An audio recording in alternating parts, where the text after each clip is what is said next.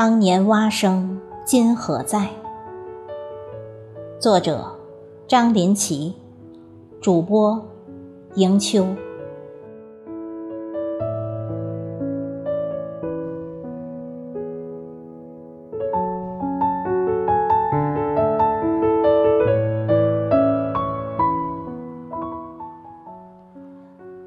在我儿时的记忆里。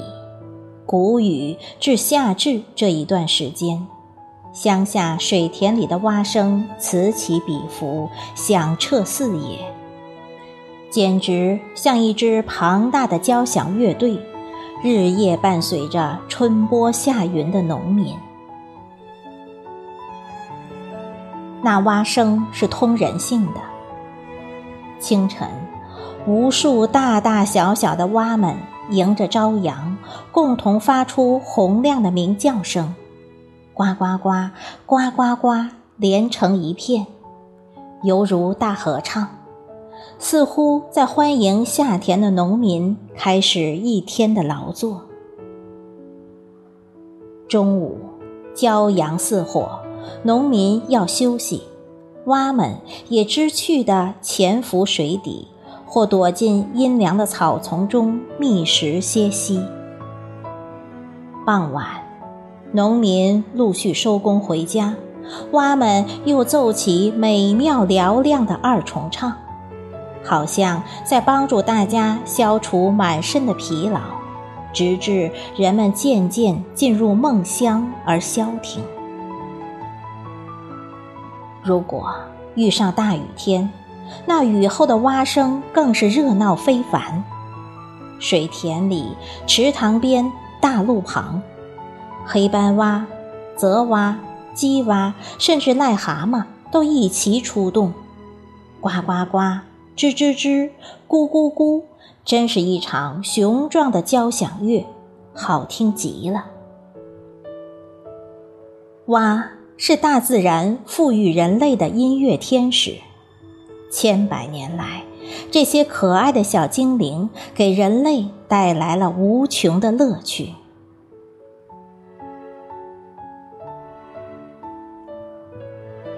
青蛙是两栖类动物，清明到，青蛙叫。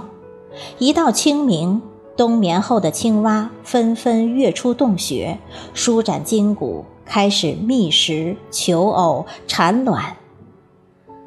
待到芳菲遍地时，一张张漂浮在水面上，约两三个巴掌大小、布满黑芝麻一样蛙卵的黏膜，逐渐演变为如墨一般的小蝌蚪，摇摆着尾巴在水中自由戏耍，新的生命诞生了。这时，你如果蹲在水塘边。面对黑压压的一群小生命，随便的用双手一捧，就会捞上来一把，滑溜溜、圆丢丢，可爱极了。过一段时间，这些黑色小蝌蚪便长成带尾巴的小青蛙。再过一段时间，就褪去尾巴，变为真正的小青蛙。那时候。大人们都知道青蛙是一生动物，一旦看见我们小孩子抓小蝌蚪、玩小青蛙，一定会厉声呵斥，于是只好乖乖的放生。青蛙不愧是捕虫高手，水稻田里的蚊子、青虫、蚱蜢都不是它的对手。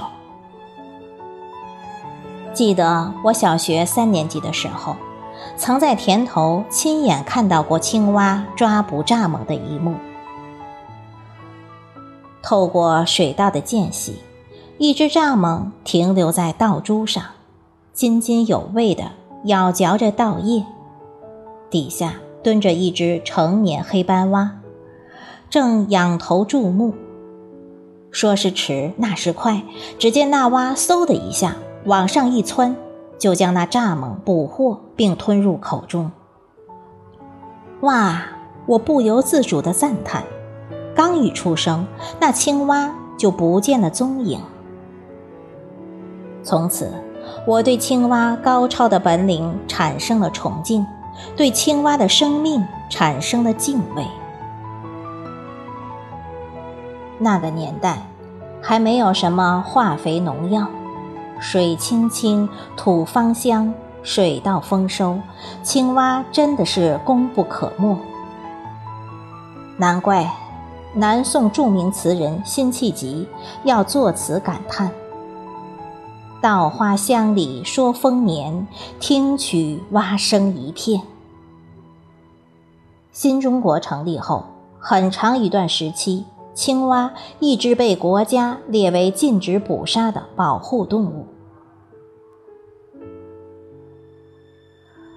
时过境迁，化肥农药普遍使用，在农作物产量成倍提高的同时，一幕幕悲剧也不断上演。青蛙的作用不再被人们所重视，尽管国家三令五申。但还是难逃厄运。稀少的青蛙成了人们餐桌上的佳肴。水田里、池塘边，再也难觅小蝌蚪的踪影。更为遗憾的是，江南某历史文化名镇，竟然连癞蛤蟆也不放过，成吨成吨的从外省市采购而来，制作成熏拉丝。吸引游客食用。今年五一，我回到阔别多年的故乡，连住两个晚上，好想重温一下久违了的蛙鸣声。家门口成片的水田还在，弯弯的河流依旧，可是蛙声呢？不要说大合唱，就连独唱也听不到。我不甘心，花了大半天时间，走遍了几乎所有的池塘，好想一睹可爱的小蝌蚪芳容，同样一无所获。见不到铭刻在我童年记忆中的青蛙和他们的子孙，我真的很无语。当年蛙声今何在？寂静的晚上，我辗转反侧，想了很多，很多。